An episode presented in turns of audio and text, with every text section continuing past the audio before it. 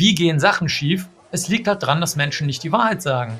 Dann kannst du, also wenn es regnet, hast du immer noch die Spermienköpfe in den Maden äh, von der Leiche und kannst dann da den genetischen Fingerabdruck rausholen. Ähm, also der Fantasie sind da absolut keine Grenzen gesetzt. Die absolute Gelassenheit, mit der die Menschen in ihrem Auto sitzen, was mit 500 km/h gerade Richtung Wand läuft, ist halt auch geil. Es ist so, als ob du in dem Auto sitzt und sagst, ach, schönes Wetter heute, ich lasse meinen Ellbogen raushängen, vielleicht kann man vor der Wand ja doch noch abbremsen. Und dann so, nein, es sind noch 200 Meter und du fährst 500 Stundenkilometer. Es gibt keine Macht der Welt und kein Wunder, was das abbremsen kann. Außer du biegst ab. Herzlich willkommen. Mein Name ist Daniel Fürk und bevor wir gleich an unseren Corona-bedingt virtuellen Bartresen gehen, möchte ich kurz unseren heutigen Gast vorstellen. Marc Benecke ist Kriminalbiologe und Forensiker. Er ist einer der international gefragtesten Experten auf seinem Gebiet. Er untersuchte den Schädel von Adolf Hitler, die Mumien von Palermo und viele, viele weitere spektakuläre Fälle. Durch seine zahlreichen Auftritte in Fernsehsendungen, seine Bücher, Radio- und Podcast-Shows ist er inzwischen einer breiten Öffentlichkeit bekannt. Ich freue mich auf ein spannendes Gespräch über Mord, Spuren und Insekten. Viel Spaß beim Zuhören und schön, dass ihr alle wieder mit dabei seid. Zwei Menschen, eiskalte Drinks und eine Menge Zeit für ein persönliches Bargespräch. Herzlich willkommen an unserem Bartresen. Herzlich willkommen zu einer neuen Folge Gin and Talk. Mach es dir gemütlich, lehn dich zurück und tauche ein in die verrucht düstere Atmosphäre unserer Studiobar.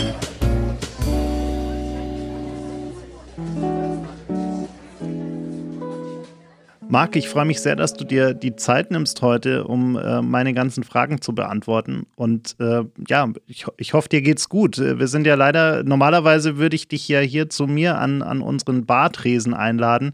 Aber äh, dieses Virus, was da so herumfliegt, ähm, äh, verhindert das ja leider. Deshalb bist du in äh, Köln und ich bin hier in München.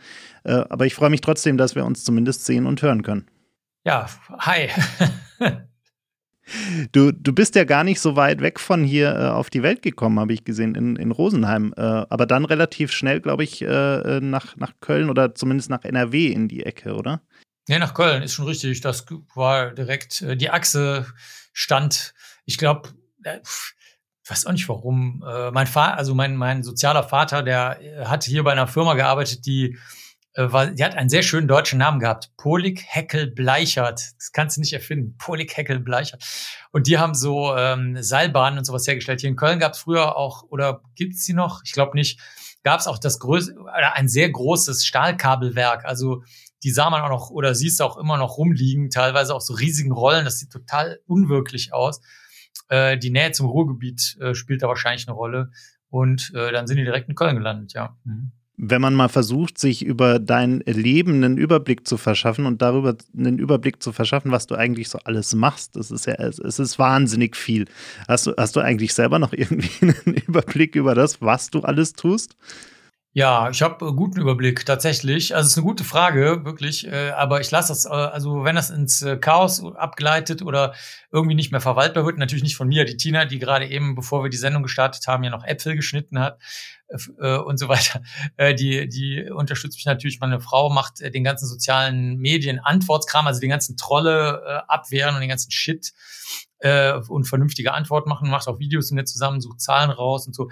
Aber äh, sobald das nicht mehr verwaltbar wird, äh, geht's nicht. Also ich selber arbeite 365 Tage, sagen wir mal jetzt, also immer von 9 Uhr morgens bis 9 Uhr abends, also zwölf Stunden am Tag, immer, oft auch deutlich länger. Wenn Vorträge sind, geht's bis 2 Uhr nachts.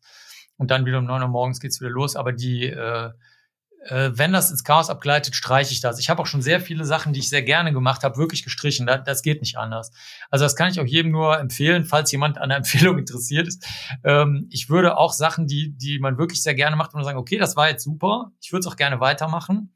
Aber es geht halt nicht. Also es belastet mich dann oder wird, wird zu viel oder erzeugt nur Chaos oder mega Stress und dann falle ich irgendwann tot um.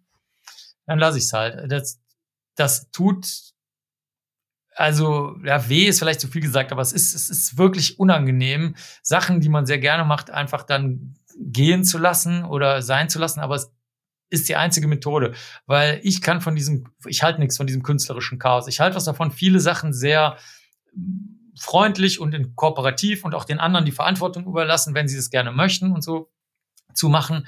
Aber ich halte nichts davon, wenn das so ins, ins äh, künstlerische Geflirre abdriftet. Das, das kann ich nicht leiden, ja. Geschmackssache. War dir, war dir damals klar, als du dich entschieden hast, so ein bisschen mehr in die Öffentlichkeit zu gehen? Das kam ja alles so, so Stück für Stück auch. War dir, war dir klar, was da, was da äh, auf dich zukommt? Also mit all diesen vielen Dingen, die du da äh, machst, mit Formaten, mit Interviews, mit äh, allem, allem, was da dran hängt? Ähm, ich, bin, ich bin in Köln aufgewachsen. Guck mal, äh, das, das war für uns alle äh, eigentlich keine Entscheidung oder da, man musste sich da nicht überlegen, was auf einen zukommt oder nicht oder was man will oder nicht. Du konntest das jederzeit aufhören. Das ist auch heute noch so. Wenn ich jetzt heute meine ganzen sozialen Profile abdrehe und nicht mehr auf die Bühne gehe, dann weiß in zwei Tagen keiner mehr, dass es mich mal gab. Also das ist wirklich so. Das ist unproblematisch. Wir sind, wir sind als ich war ja Schülersprecher immer und habe auch äh, Schülerzeitungen gemacht. Da war ich der, der Chefredakteur, der Chefredakteur von der Schülerzeit.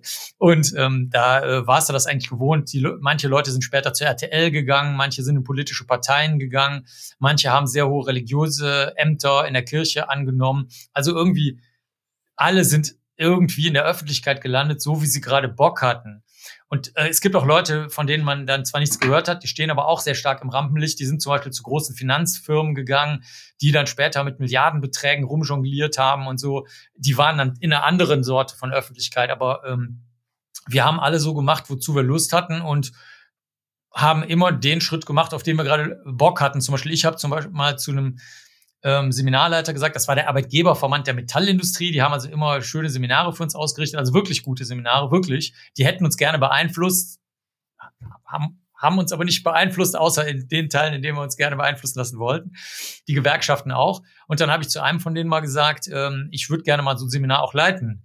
Ne? Äh, und hat er gesagt, ja, okay, und dann habe ich das gemacht und jemand anders, äh, eine Freundin ist, hat sich da gar nicht für interessiert. Die wollte Geld verdienen, geregelte Arbeitszeiten haben, im Medienbetrieb sein. Die ist zu RTL gegangen dann zum Beispiel und war dann da Redakteurin. Äh, wieder andere sind zu Verbänden gegangen und haben da dann mit geregelten Arbeitszeiten dann Familie gegründet und so. Also das war für uns alle total normal. Und wenn du keinen Bock hattest, hast du es sein lassen. Gab es auch. Es gab auch Leute, die gesagt haben, ja, das mache ich jetzt mal. Zum Beispiel äh, gab es dann so eine größere Schülervertretung fürs ganze für den Bezirk und fürs ganze Bundesland und so. Und dann konntest du von da aus in die Politik gehen und da haben zum Beispiel die meisten von uns überhaupt gar keinen Bock drauf gehabt. Also das war alles total entspannt, wirklich. Und erprobt, muss ich auch sagen. Also wir haben alle immer nur so die Bühne gehabt oder die Öffentlichkeit oder die Fernsehradio oder jetzt heutzutage Internetsachen, auf die wir Lust hatten. Das war für uns kein, keine Planung oder so. Du hast ja dann in Köln Biologie und Psychologie äh, studiert äh, und dann auch eine, eine Promotion äh, über genetische Fingerabdrücke geschrieben. Ähm, hat dich von Anfang an, also als du dieses Studium begonnen hast, hat dich dieses forensische, dieser forensische Background schon immer fasziniert? Ich hatte da keine Ahnung von. Also ich hatte von überhaupt nichts Ahnung. Ich bin da total reingestolpert. Könnt ihr auch gucken, da gibt es mittlerweile auch ein Podcast zu vom, von der, ähm, vom Deutschlandfunk Kultur. Äh, das Stichwort ist Forrest Gump. Also google mal Mark Benecke, Forrest Gump. Forrest Gump ist so ein Film, der äh, früher bekannt war, wo halt einer äh, von Lebens ja, Moment zu Lebensmoment stolpert. Und so ist das bei mir auch gewesen. Also ich bin in die Biologie gegangen, weil eigentlich, ehrlich gesagt, weil Spider-Man fand ich, kannten, was anderes kannte ich nicht. Das war, äh, der, der ist ja Biochemiker, äh, also Peter Parker, und bleibt das auch immer, das habe ich zum Beispiel auch als Kind und Jugendlicher habe ich mich nie gefragt, wie lange dauert eigentlich so ein Studium? Wie kann das sein, dass der immer Biochemie studiert die ganze Zeit? Und gibt's überhaupt ein Biochemiestudium? und äh, dann später Blade Runner fand ich auch noch ganz gut, wo der, wo halt die Frage ist, wie kann man äh, Bioandroiden von echten Menschen unterscheiden? Und äh, die Frage ist auch wirklich immer noch sehr, sehr interessant. Und da war meine kleine Idee als, als Comic Nerd, der, ich kannte ja niemanden, der studiert hatte, niemanden. Also der einzige, den ich kannte, war mein Hausarzt an der Ecke. Das war so ein tschechischer, äh, sehr stark mit tschechischem Akzent sprechender ähm, kleiner Hausarzt an so einer befahrenen Straße an der Ecke. Der hat, also der, der war auch nichts, was man heute als Akademiker wahrnehmen würde. Ja, da saßen nur alte Frauen im Wartezimmer immer und waren halt einsam, weil nach dem Krieg oder im Krieg die Männer gestorben waren. Und ähm, so halt, ne, die schlimmste Krankheit, die so 99 Prozent der Leute hatten, war Schnupfen. Ne? Ich meine, es gab auch Krebs und so weiter, aber die wurden natürlich dann sofort an eine Klinik äh, weiterverwiesen. Und ähm, deswegen hatte ich überhaupt gar keine Ahnung von Forensik. Ich kannte auch nichts. Ich kannte Sherlock Holmes, das war das Einzige, aber äh, da, dieses, da, es gab ja, muss man dazu sagen, damals auch noch nicht CSI, diese Fernsehserien und so, die gab es ja alle überhaupt noch gar nicht. Medical Detectives, Autopsie, nichts. Also True Crime, aber auch ähm, fiktionalisierte äh, Verbrechensformate, das war damals überhaupt kein Thema. Äh, die, die Älteren haben Tatort mal geguckt, das habe ich aber nicht geguckt, das durfte ich auch nicht gucken. Oder ähm, Aktenzeichen XY oder so, das durfte ich aber auch nicht gucken und ähm, hat mich dann noch nie interessiert, weil mein, ich dachte mir, ja, meine Eltern werden schon einen Grund haben, warum ich mich so Gewaltdarstellungen nicht aussetzen soll. Deswegen hatte ich da keine Ahnung von. Ich bin da wirklich nur wegen den reingekommen, weil mich diese Techniken so interessiert haben, die man da angewendet hat. Das war's was ja für die Zeit auch nicht gerade äh, gewöhnlich oder normal war, ist, dass du dann ja auch irgendwann in die USA gegangen bist, um äh, äh an der FBI-Akademie auch dich, dich fortzubilden. Äh, wie wie kam es denn dazu? Hast du, hast du äh, das, sind, ist da irgendjemand auf dich zugekommen oder hast du gesagt, äh, nee, ich, ich muss jetzt mal irgendwie international schauen, wie ich mich auf dem Gebiet auch, auch fortbilden kann? Nein, also ich muss das grundsätzlich mal sagen, damit das jetzt nicht irgendwie so für Jüngere sich so anhört. Ich habe mir noch nie irgendwas vorgenommen. Ich hasse es wie die Pest, wenn Leute kommen und sagen, ich muss mir Lebenspläne machen und äh, wie viel verdiene ich und so. Ich sehe das absolut ein bei ähm, jungen Frauen und Männern, die sofort in die Familiengründung wollen. Da sehe ich das ein. Aber bei allen anderen, die mir erzählen wollen, sie haben, sie wollen irgendwas gerne machen und äh, dann überlegen, wie sie das am besten machen oder wie sie sich international aufstellen oder sonst irgendwas, die fliegen direkt raus, sofort ohne. Da gibt's eine Ansage, das mache ich auch bei jedem Training. Ich sage, wenn ihr mir ankommt und mich fragt, wie viel irgendwann da verdient in dem Beruf, dann endet der Kurs für euch. Tut mir leid. Ich habe keine Zeit für so eine Scheiße. Wir reden über Techniken, über Tatsachen, über ähm, Arbeit und äh, wenn ihr Strukturplanung machen wollt, dann müsst ihr das bitte woanders machen. Ihr, ihr könnt das machen, das geht mich aber nichts an. Ich kann euch da nicht helfen. Geht weg. Das ist nicht mein Thema. Noch nie gewesen und wird es auch nie sein. Ne? Nicht, weil ich das schlecht finde, sondern weil ich davon keine Ahnung habe. Es interessiert mich einfach nicht. Und ähm, die FBI Academy, das war damals auch was total Normales, wie das, was ich vorhin erzählt habe. Ich habe halt Comics gelesen und mehr wusste ich nicht.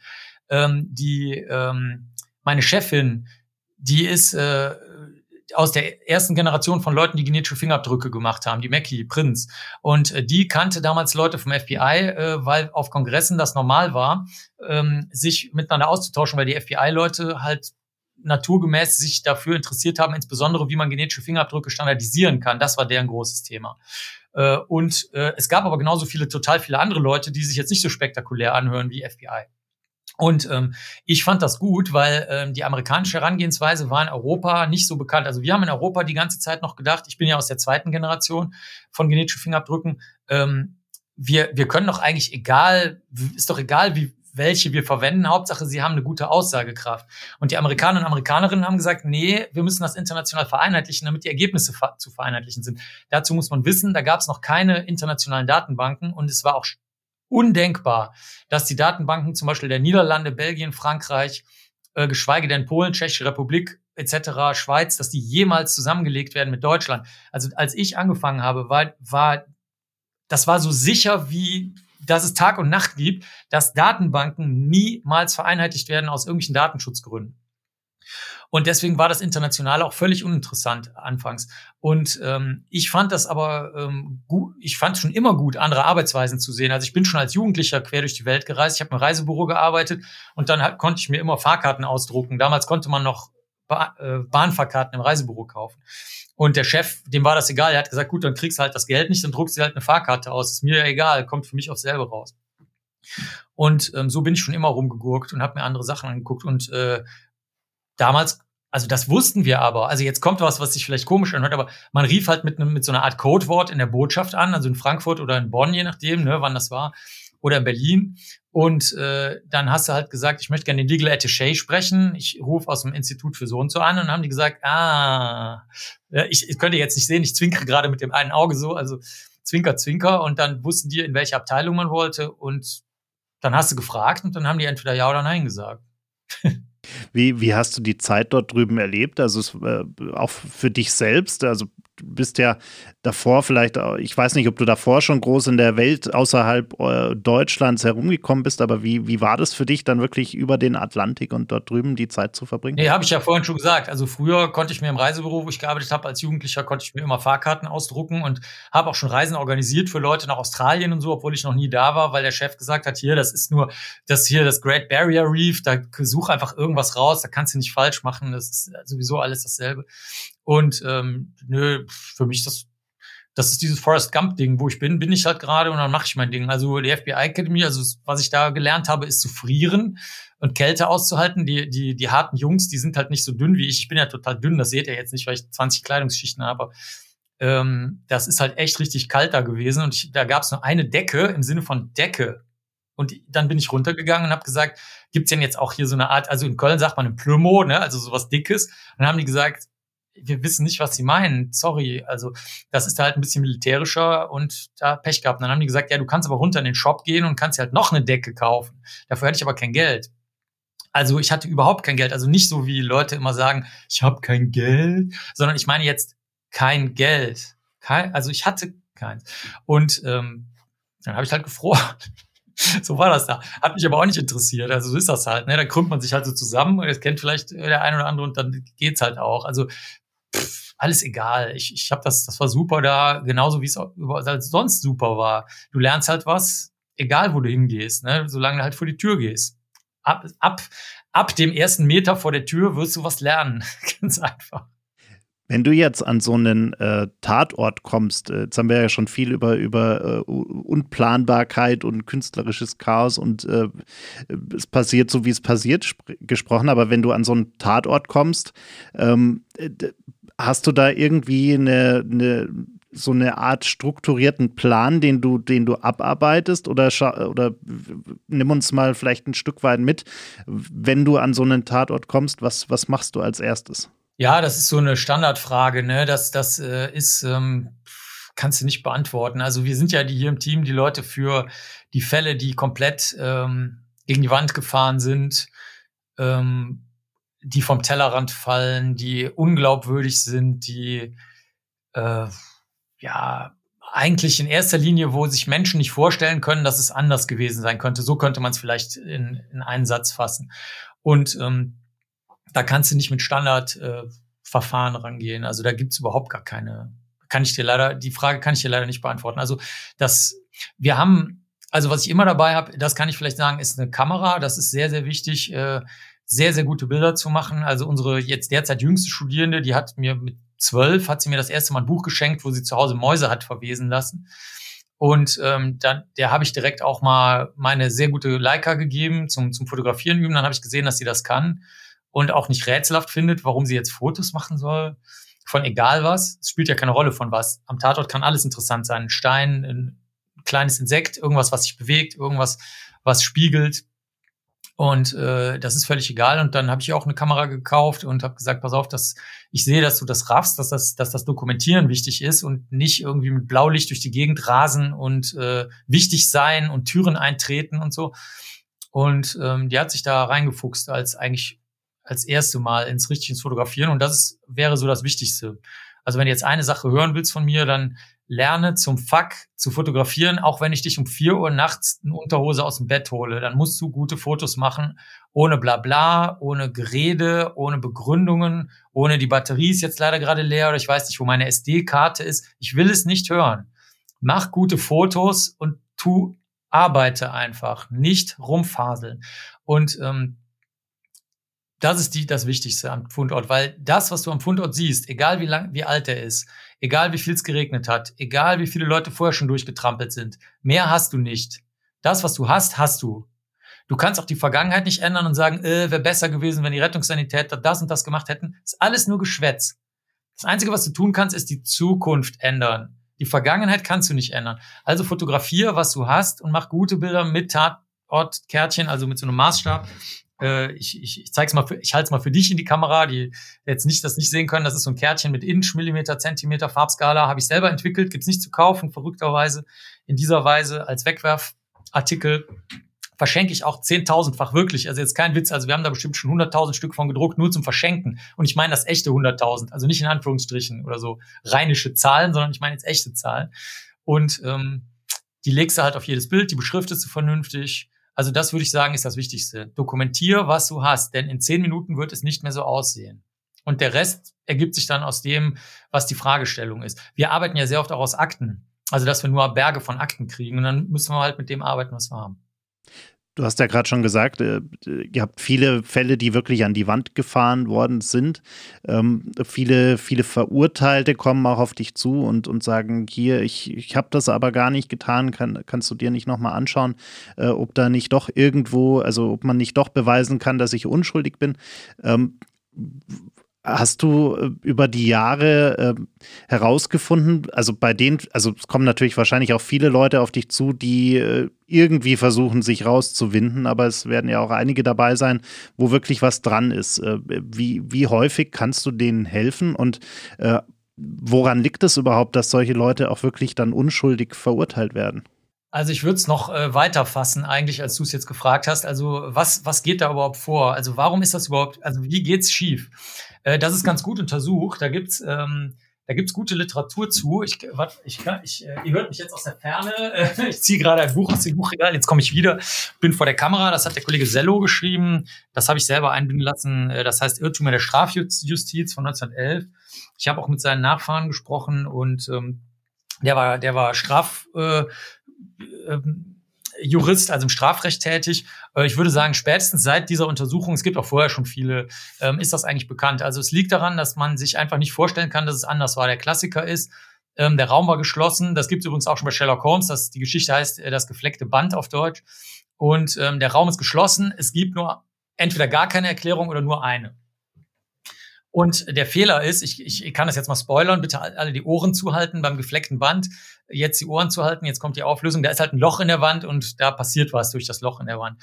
Und ähm, wenn man jetzt aber das für nicht möglich hält, dass ein Loch in der Wand ist, weil da halt kein Loch hingehört und es auch keinen Sinn macht, dass das Loch dahin gehört, oder es mit dem gesunden Menschenverstand nicht in Einklang steht, oder ähm, äh, da, da ich noch nie was von gehört habe, das sind alles so Begriffe, die wir immer hören, dann hast du halt schon verloren.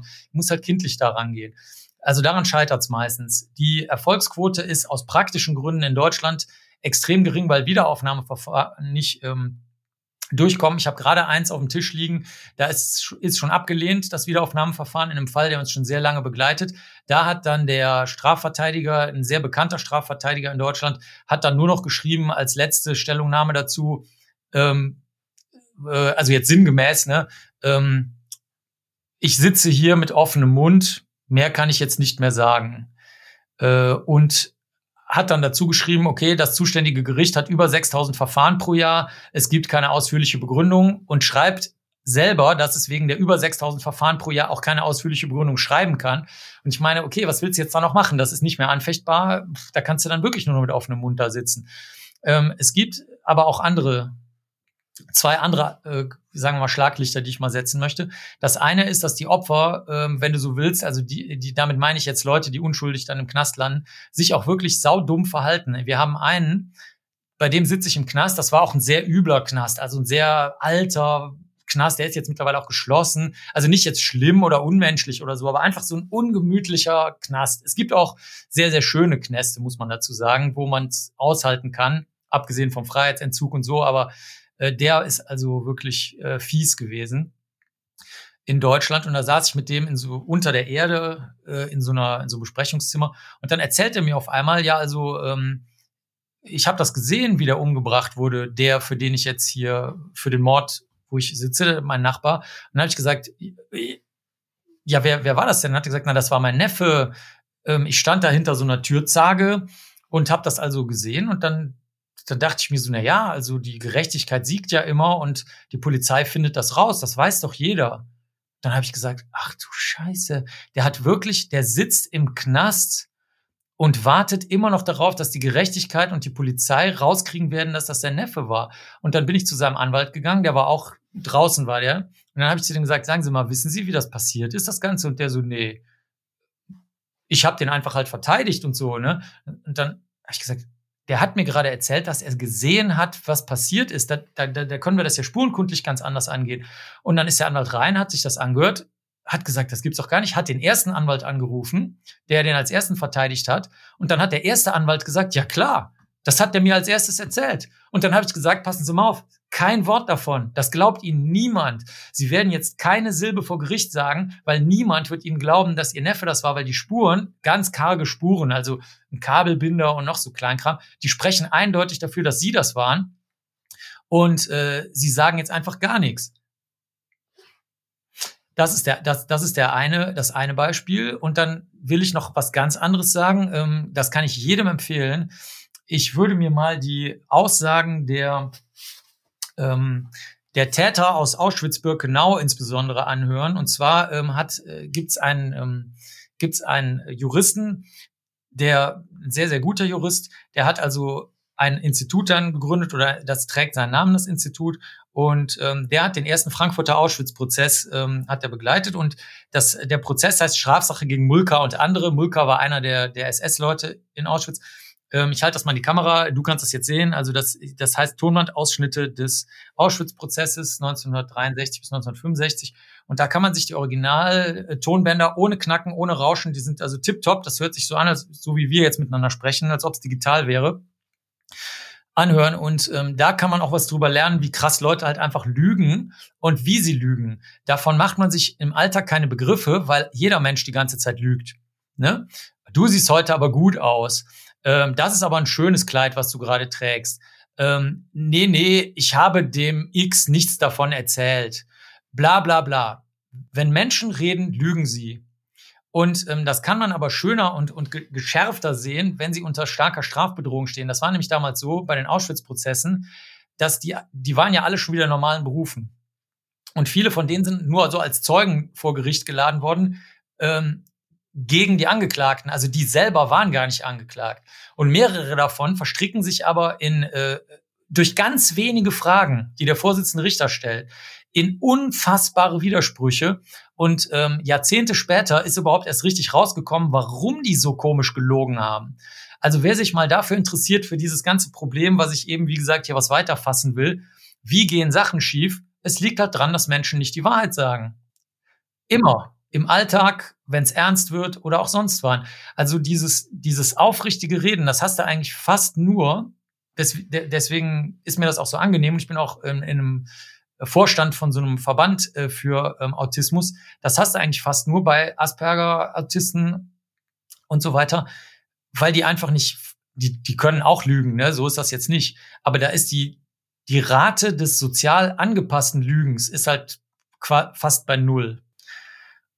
Das ist die Wurzel des Problems. Die Wurzel des Problems ist, dass Menschen aus sozialen Gründen lügen. Das ist das, was ich gelernt habe in den letzten 25 Jahren. Wir hatten vor, einem, vor ein paar Wochen den, den Strafverteidiger Steffen Ufer hier bei uns, äh, der sich mit, mit Rolf Bossi damals zusammen ja auch sehr dafür eingesetzt hat, dass man sich viel mehr mit der psychologischen Komponente der, der vermeintlichen Täter, der Angeklagten auch auseinandersetzt. Ist es also auch etwas neben der, neben der biologischen Komponente? Du hast ja auch im, äh, im Nebenfach äh, Psychologie studiert. Ist das auch etwas, was, was oft zu kurz kommt, vielleicht auch der Überlastung des Justizsystems geschuldet? Äh, nein, das ist juristisch nicht lösbar. Also ich kannte den Bossi noch, ich hatte mit dem noch einen Fall zusammen. Ähm, da war er schon sehr alt und ein bisschen tüdelig. Der ist ja später dann auch noch ganz religiös und so geworden, also ganz, äh, ganz seltsam. Ähm, also passte nicht zu ihm eigentlich, aber wie gesagt, er hatte dann, ich vermute mal eine Demenzerkrankung am Ende. Und ähm, du kannst es juristisch nicht lösen. Es muss eine Grenze geben, ab der Menschen verantwortlich sind. Wenn du alles lebensgeschichtlich aufbereiten willst, das sage ich auch aus Menschen, äh, die, die ich äh, erlebt habe mit psychischen Erkrankungen, aber vor allen Dingen auch mit Persönlichkeitsstörungen. Das ist das größere Problem.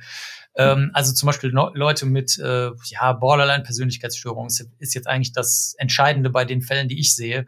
Äh, wo häufig sehr oder eigentlich immer Narzissmus dann auch eine große Rolle spielt oder psychopathische Täter, Täterinnen, die ich auch persönlich kenne, auch mit sehr ähm, hohen Opferzahlen, ähm, auch mit Kindsmorden und allem Möglichen, also und Pädophile, also alles, was so im Alltag besonders gruselig wirkt und besonders starke Abwehrreflexe hervorruft.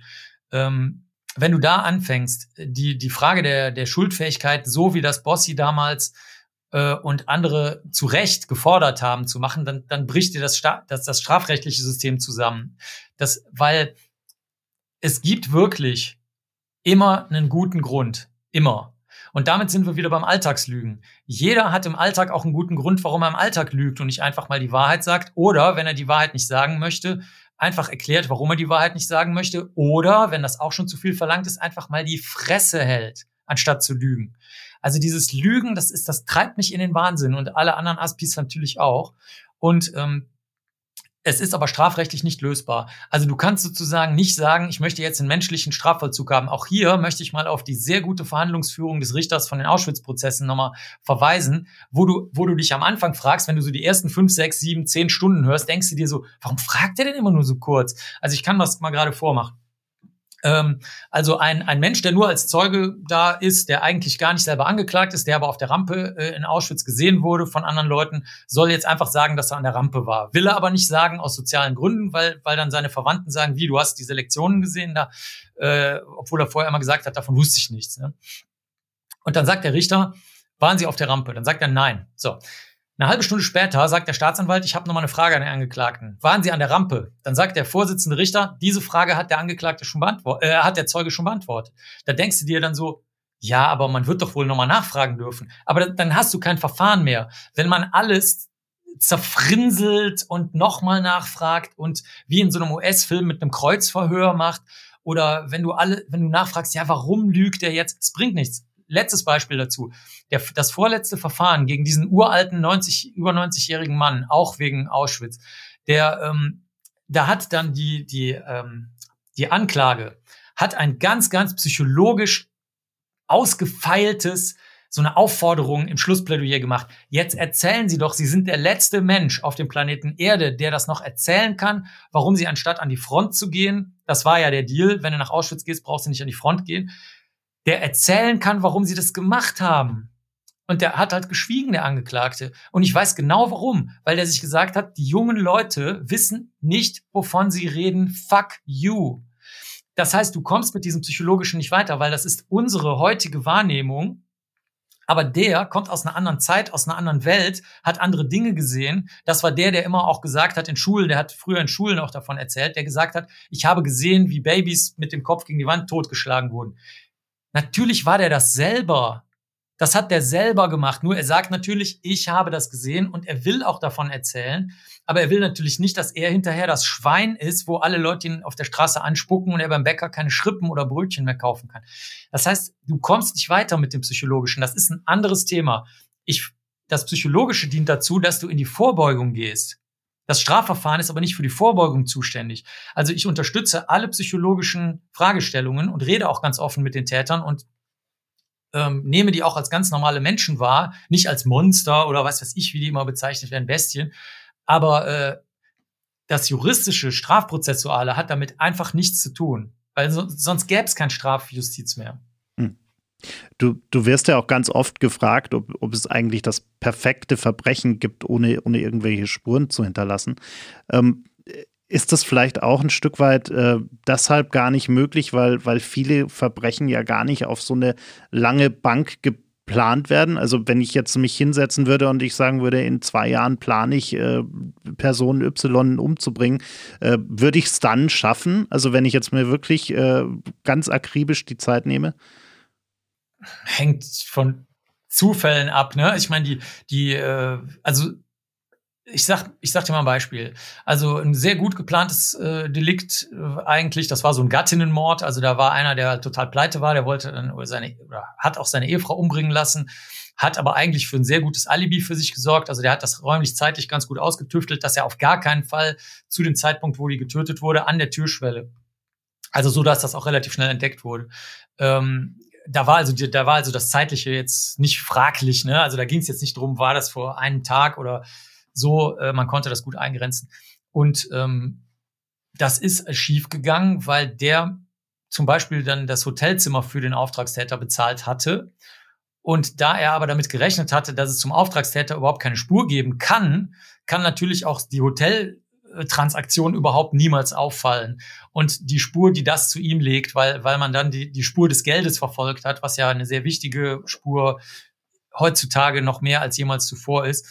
Das war eigentlich Zufall. Oder ähm, ein Kollege aus München, der Leiter der damaligen Mordkommission, der ist halt einfach mal bei einem Delikt in Peru, ist der, ähm, hat der beantragt, was dann be niemals erlaubt worden wäre, außer jetzt in dem Fall in München, in Bayern, weil die halt Geld haben und das ein bisschen strenger sehen, dass der da mal nach Peru fahren darf und hat dann eine ganz, eigentlich, ich würde mal fast sagen,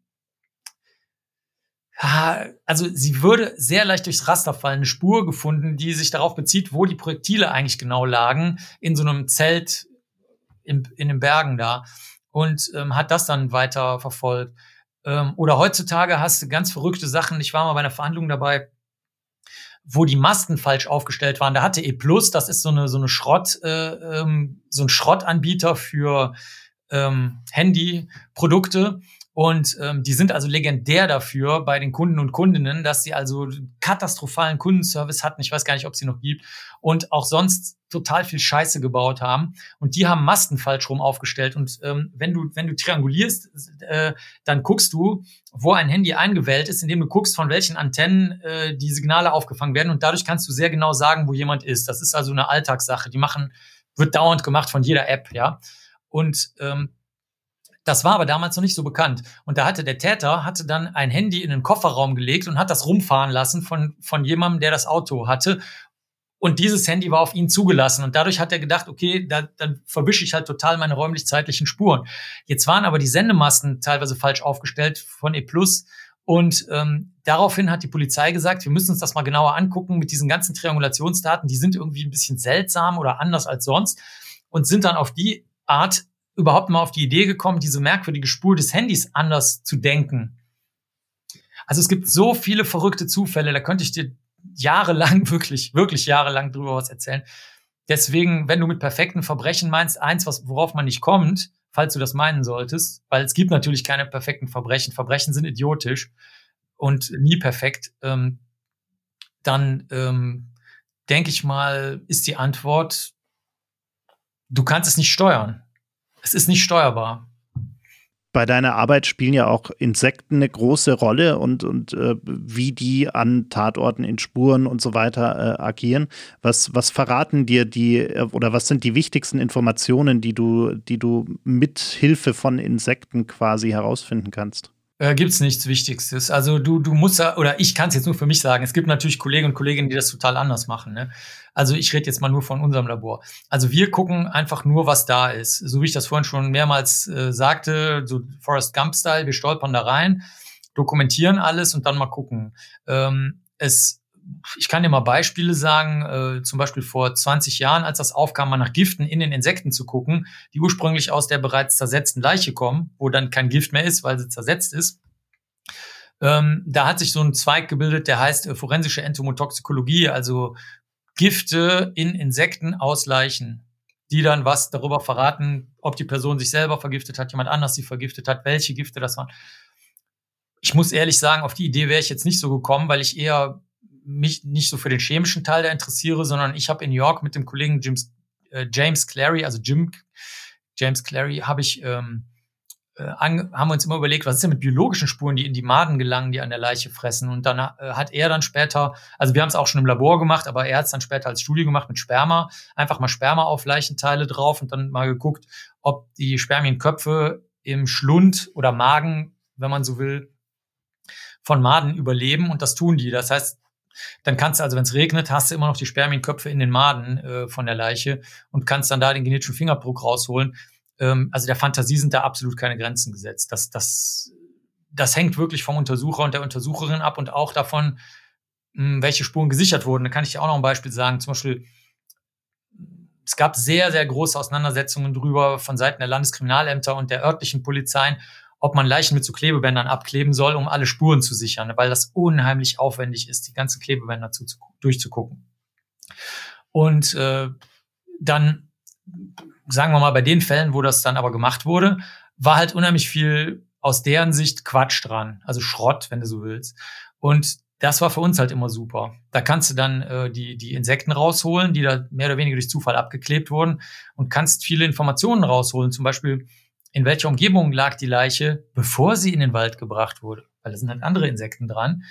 ähm, als im Wald. Und dann hat ein Student, äh, der Markus Halbach, hat dann äh, da Monate am Waldrand mal verbracht und hat dann alle Waldinsekten äh, untersucht, die an Leichen gehen. Und das waren halt völlig andere Tiere, als die, die sonst dran gehen. Und weil er aus dem Bereich der Insektenkunde kam, der interessierte sich gar nicht so für Leichen, hat er eben auch die Tiere, die über der Leiche flogen, eingesammelt, was wir noch nie gemacht hatten. Wir haben nur die Insekten genommen, die auf der Leiche rumkrabbelten.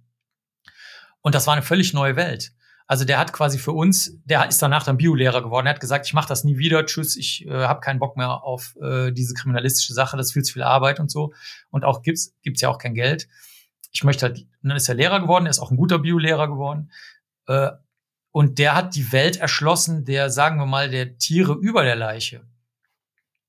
Und das ist natürlich spitze, weil seit wir das wissen, können wir natürlich uns fragen, okay, was passiert denn eigentlich, wenn jemand eine Leiche durch den Wald schleppt? Was kommen dann Tiere, die aus der Luft eigentlich kommen, da dran? Oder was ist, wenn ich weibliche Tiere an der Leiche sehe und die Männchen aber nur über der Leiche rumzirkeln? Ist das eine Beobachtung, die vielleicht ein Zeuge oder eine Zeugin machen könnte, wenn die zum Beispiel sagen, ich habe einen riesen Schwarm Tiere gesehen und dann denkst du vielleicht an Schmeißfliegen, aber in Wirklichkeit hat der winzig kleine, sie sind so ein Millimeter groß oder zwei Millimeter groß, ähm, ganz andere Tiere gesehen, zum Beispiel, ich sag mal Namen, Heliomiziden und dann sind wir damit auf verschiedene Tagungen gegangen und haben gesagt, sag mal Leute, hat irgendeiner von euch eigentlich schon mal Heliomiziden an Leichen gesehen? Und haben alle gesagt, nee, keine Ahnung, hell bis einer aus den Niederlanden aufstand. Das ist, hört sich jetzt dramatisch an, aber es war wirklich so. Und er hatte echt so wie Tränen in den Augen und er hat gesagt, endlich, endlich. Mir hat 15 Jahre lang keiner geglaubt, dass diese Tiere an Leichen sind, weil die halt nichts mit Leichen zu tun haben. Und jetzt seid ihr die Ersten, die das mal gemessen haben. Und ich habe das auch weiter nicht publiziert, weil alle gedacht haben, ich habe eine Meise. Und wirklich, also es gibt keine Grenzen. Wir leben in der Welt der Gliedertiere, der Insekten und wenn du viel auf Kongressen bist, so wie ich das bin, und wenn du viel mit Kollegen und Kolleginnen aus aller Welt redest, wenn du viele tote Schweine rauslegst, in Kolumbien, in Peru, in Kanada, unter Wasser, was die Kollegin Gail Anderson macht, äh, in Häusern, was meine Mitarbeiterin, die Saskia mal gemacht hat, das ist, du kannst so viel daraus ziehen, das füllt also Bücher. Ne?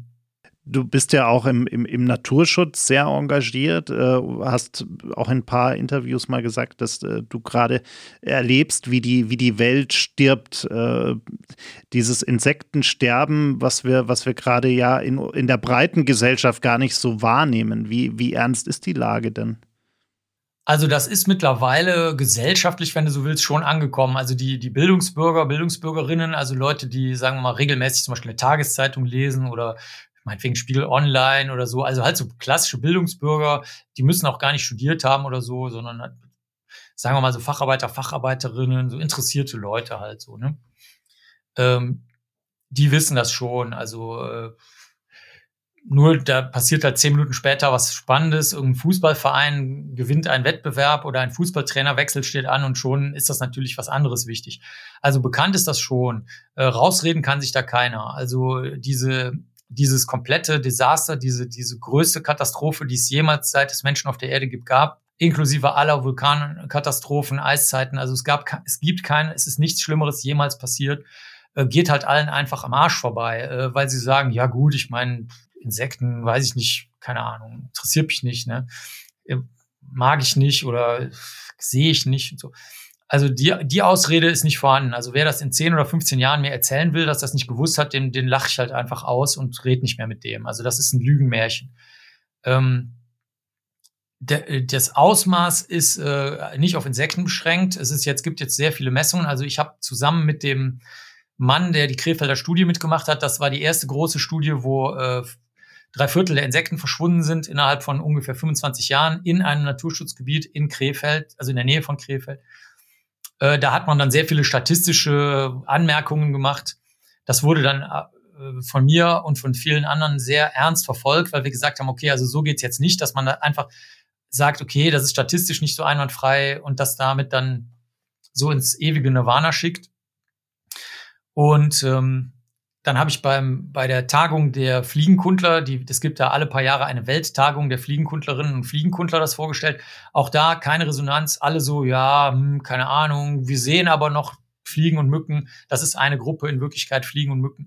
Habe ich gesagt, okay, also das kann doch jetzt nicht wahr sein. Und seitdem halte ich da regelmäßig Vorträge und ähm, kommt eigentlich nichts zurück. Leute sind immer nur so, äh, das ist aber jetzt schlecht. Nicht so, ja, es ist sehr schlecht. Ändert euer Leben heute, anstatt rumzulabern. Dann so, hm, ja, aber das ist alles so schwierig. Nicht so, nee, es ist nicht schwierig. Es ist sehr einfach. Ihr könnt bei Greenpeace euren Strom kaufen, statt bei eurem fucking Anbieter, der euch nur voll lügt. Ihr könnt äh, heute euch nur noch tierfrei ernähren. Labert doch nicht immer rum. Es ist total einfach alles. Und ähm, lasst euch nicht äh, erzählen, es gibt es hat keine große Auswirkung. Das ist doch alles eine uralte Geschichte. Wenn keiner was macht, passiert auch nichts. Ich weiß nicht, was das jetzt soll. Habe ich keine Lust, mit euch drüber zu reden. Macht was oder lasst es bleiben, aber heult mich jetzt nicht voll. Und die Zahlen äh, sind seitdem, da, um das, damit ich das so ein bisschen unterstützen kann. Ich habe zum Beispiel gleich eine Sitzung mit SAP, das ist eine, eine der weltgrößten Firmen, die haben das äh, von den Mitarbeitern und Mitarbeiterinnen aus organisiert. Und dann habe ich einfach mal so Daten geholt von Tieren, die die Leute mehr interessieren. Also Elefanten, Antilopen und so. Ne? Das kennt jetzt jeder von König der Löwen und so. Und ähm, das, du kannst dir das, also das Ausmaß ist unvorstellbar. Ich war vor einer Woche bei einer Konferenz vom Museum König, da hat die Kollegin in einem Nebensatz, darum ging es überhaupt nicht, der, der, Vortrag handelte überhaupt nicht davon, hat die erzählt über Antilopen, die in einem Gebiet, in einem Naturschutzgebiet, ähm, wo sie selber war und selber gezählt hat, äh, da sind innerhalb weniger Jahre 85 Prozent der Tiere weg. Einfach weg. Und das hat sie in so einem Nebensatz erwähnt. Dann habe ich, das war eine Zoom-Konferenz, dann habe ich am Ende gesagt, sag mal, hast du das mal veröffentlicht oder hast du Zahlen? Und dann hat sie einen sehr schönen Satz gesagt. Die war ganz ruhig. Keine Aufregung, kein Aktivismus, gar nichts. Die Ruhe selbst, eine junge Biologin. Ähm, hat die gesagt, ja, also das war das Erste, was ich gemacht habe. Bevor ich irgendwas anderes veröffentlicht habe, habe ich diese Zufallsdaten sozusagen, wenn man so will, oder diese Nebenbefunde, habe ich veröffentlicht. Und dann hat sie mir da in dem, weißt du, in dem Chatfenster hat dann jemand mir den Link geschickt und ich so, das kann doch jetzt nicht wahr sein. Und ähm, in diesem Museum König kannst du in der Cafeteria immer noch Tierprodukte kaufen. Also der Kuchen ist mit Milch gemacht und mit Eiern und so. Und dann habe ich schon lange vorher, schon vor ein, zwei Jahren, habe ich denen gesagt, Leute, ihr könnt nicht ein Museum haben, in dem ihr äh, den Artenschwund darstellt und gleichzeitig den größten Beitrag, der den Artenschwund bewirkt, nämlich dass die Menschen Tierprodukte verwenden. Ne? 90 Prozent allen Sojas auf der Welt werden zum Verfüttern an Tiere verwendet. Äh, drei Viertel des Wassers und so weiter werden verwendet, um Tierprodukte herzustellen. Das wird die Landflächen, die Wälder, wenn immer alle heulen, dass die Wälder abgeholzt werden, ja, dann verwend doch nie wieder Tierprodukte. Was ist denn das für ein schwachsinniges Gelaber? Ähm, dann haben die so, so einen lächelnden Brief mir zurückgeschrieben vom, ich bin auch Mitglied seit Jahrzehnten im Förderverein und so, ne? Also ich bin jetzt nicht irgendein Verrückter, der da von der Seite kommt. Und dann haben die gesagt, ja, na ja, Herr Dr. Benecke, jetzt, na ja, ne? Es, gegen Kuchen wird doch jetzt wohl keiner was haben können, gegen ein leckeres Stück Kuchen und gegen ein Würstchen nachmittags, ne? Wenn die Kinder da so, hä? Und ähm, dass die Katastrophe ist unbeschreiblich. Das Ausmaß ist unbeschreiblich und die absolute Gelassenheit, mit der die Menschen in ihrem Auto sitzen, was mit 500 kmh gerade Richtung Wand läuft, ist halt auch geil. Es ist so, als ob du in dem Auto sitzt und sagst, ach, schönes Wetter heute, ich lasse meinen Ellbogen raushängen. Vielleicht kann man vor der Wand ja doch noch abbremsen. Und dann so, nein, es sind noch 200 Meter und du fährst 500 Stundenkilometer. Es gibt keine Macht der Welt und kein Wunder, was das abbremsen kann. Außer du biegst ab also ich kann dir das nicht anders beschreiben. Es ist, es ist äh, von den Daten her unfassbar. Es sind zwei Berichte dieses Jahr rausgekommen, die können sich die Hörerinnen und Hörer ja gerne mal angucken. Also es ist ja März 2021. Die sind vor kurzem rausgekommen von den Vereinten Nationen ein Bericht äh, und vom britischen Finanzministerium ein Bericht, die beide sozusagen, da steht dasselbe in ruhigen, sachlichen Worten drin, wie das, was ich hier gerade geschildert habe. Es gibt keinen Wissenschaftler und keine Wissenschaftlerin auf dem Planeten Erde mehr, die irgendeine andere auf, auf Zahlen, Tatsachen und Messungen beruhende Mitteilung machen als ich. Siehst du, siehst du noch eine Chance, dass wir rechtzeitig kapieren, wie ernst die Lage ist und, und irgendwas dagegen tun? Also es ist ja alles sehr, man hat ja immer das Gefühl, wir tun immer nur so, wir, wir werden immer nur dann aktiv, wenn es uns wirklich, uns ganz persönlich wehtut.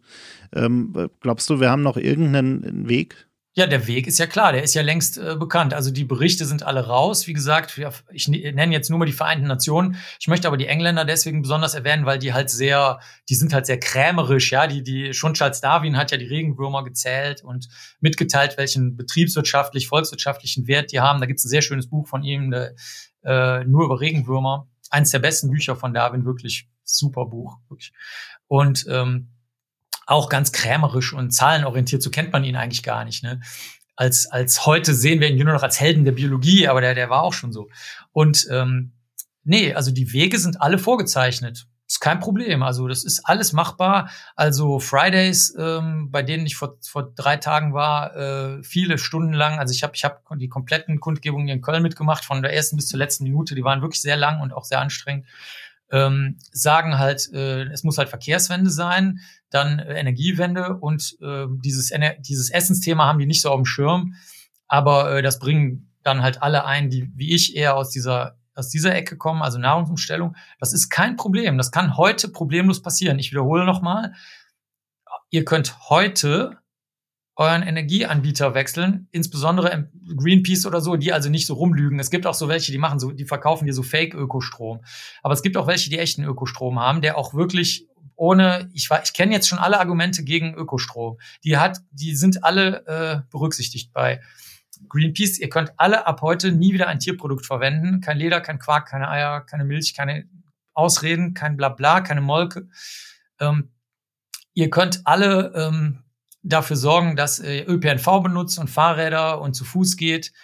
Ähm, ich kenne nämlich auch jedes Argument gegen Elektroautos. Vergessen wir Elektroautos, ja? Also die, die hier zuhören, die meisten hier zumindest, sind in der Lage, mit ÖPNV zu reisen. Mache ich das? Ja, seit ich lebe. Ich habe noch nie in meinem Leben einen Führerschein gehabt. Das geht.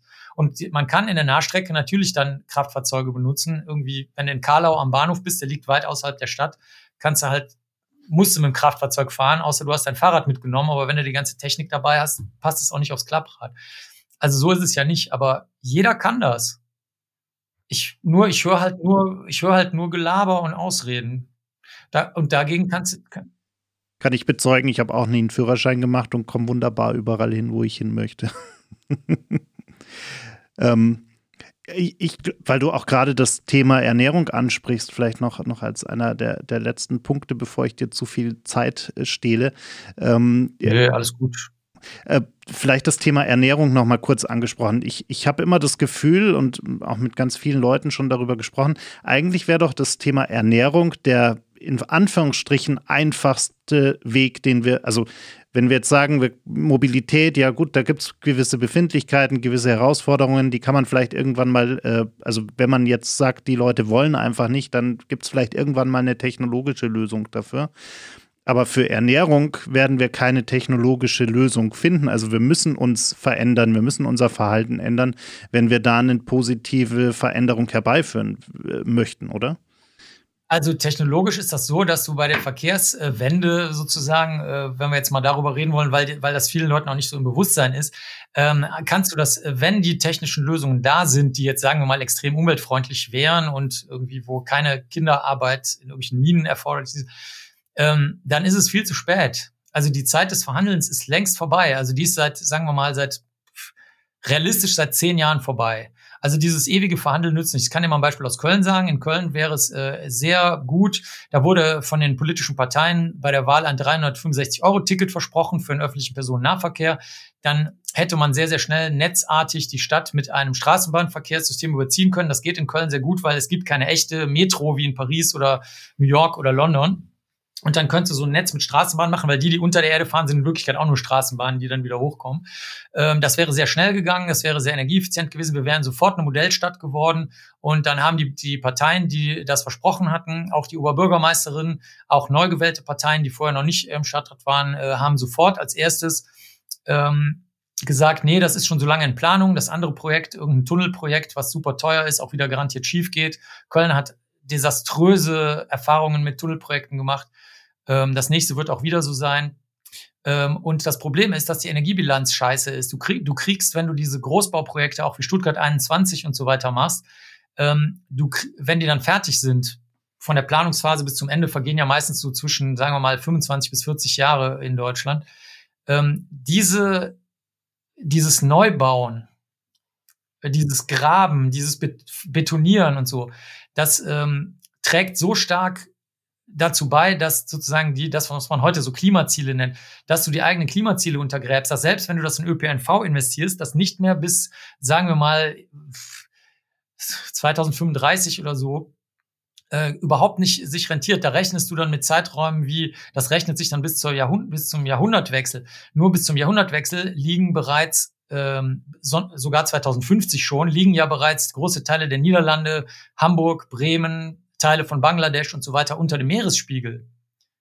Also das heißt, was nützt, die, was nützt das Verhandeln und das Rumrechnen, wenn wir jetzt schon nach der besten Rechnung, also das ist, das ist keine Hochrechnung oder so oder wie bei Wahlen, sondern das ist eine, eine Tatsache, die eher noch eine schwache Berechnung darstellt. Also meistens wird das sehr stark unterschätzt von diesen Klimamodellen. Das wissen wir jetzt, weil mehrere Kipppunkte überschritten wurden in den letzten Monaten. Ähm, dass das, wir wissen also, dass es schneller geht. Was soll's? Also deswegen ähm, auf die technologischen Lösungen da zu setzen oder zu sagen, äh, fang noch mal mit der Ernährung an, was du ja jetzt gerade gefragt hast. Das, das ist ähm, sehr gefährlich. Also du hast aber recht. Ich würde auch als Test dafür, ob du überhaupt bereit bist, was zu machen, würde ich die Ernährung nehmen, weil die sofort eben so riesige Landflächen, riesige Mengen an Süßwasser, gewaltige Mengen an CO2 wieder freigibt, dann natürlich die ganze Tierqual beendet, von der wir jetzt hier mal gar nicht reden wollen. Also äh, dein Willen, ob du äh, das ernst meinst, kannst du daran testen. Und ich kann dazu ehrlich sagen, ich habe in den letzten, sagen wir mal, zwölf Monaten gelernt, dass auch die meisten Leute, die eben Aktivisten für irgendwas sind, was damit zusammenhängt, nicht dazu bereit sind. Die sind nicht dazu bereit, äh, auf tierfreie Ernährung umzustellen und fangen dann an mit diesem, mit diesem Biofleischmärchen oder mit den ganzen anderen Lügenmärchen, äh, die, die du dann da hörst. Also so gesehen, klar, nur das will ich jetzt nicht beklagen, weil ich will nicht wie so ein Kabarettist hier irgendwie äh, rumheulen und die Leute zum Lachen bringen und dass sie sich irgendwie wohlfühlen mit, mit, mit Hass und so, sondern ich möchte lieber sagen, ähm, macht einfach was und fertig labert nicht rum, macht's heute, basta. Egal was. Also Energiewende ist ähm, und, und Verkehrswende ist auch super. Zum Beispiel, dann fahrt doch jetzt einfach Rad, anstatt nur zu erzählen, ihr fahrt Rad. Macht's doch wirklich messbar. Nehmt einen Zettel, schreibt's da drauf, wie viel ihr heute, heute, statt mit dem Auto, mit dem öffentlichen Personennahverkehr und Rad gefahren zu sein. Und den Zettel füllt ihr jetzt jeden Tag aus. Ich will den Zettel sehen. Nicht die kabarettistische äh, Schwafelnummer, ne? Corona und die, die Pandemie hat ja uns in ganz vielen Bereichen zu einer Veränderung unseres Lebens gezwungen und hier und da ja auch durchaus unsere Mobilität eingeschränkt, unser Konsumverhalten äh, verändert. Jetzt hatte ich lange Zeit äh, die, die Hoffnung, dass ähm, nach Corona sich die Leute vielleicht so ein bisschen überlegen, brauche ich denn das alles, was ich da so habe? Muss ich äh, die ganze Zeit neue Klamotten tragen? Muss ich die ganze Zeit all diese umweltbelastenden, mein umweltbelastendes äh, Konsumverhalten, muss ich das so, so ausleben? Inzwischen habe ich das Gefühl, dass äh, ich glaube, sobald das alles vorbei ist, die Leute vielleicht sogar noch mehr machen werden, was, was schlecht ist, weil sie zurückkommen und sagen, jetzt endlich und jetzt reise ich noch mehr, jetzt kaufe ich noch mehr, jetzt äh, wie ist, hast du eine Hoffnung, dass das irgendeinen positiven Impact haben könnte?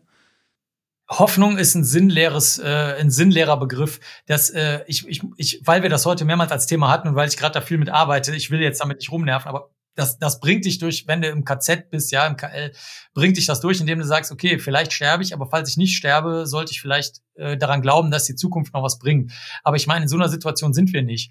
Wir sind nicht eingepfercht in irgendeinem Lager, wo wir nackt, äh, frierend, äh, geprügelt stehen, sondern wir, wir sind in äh, Deutschland. Selbst wenn ich auf Hartz IV bin, zahlt jemand meine Wohnung, mein Fernseher und mein Auto für mich. Also so, es ist wirklich kein Vergleich, ja. Und ähm, natürlich ist mein Handlungsspielraum eingeschränkt, aber äh, für jeden ist der irgendwie eingeschränkt.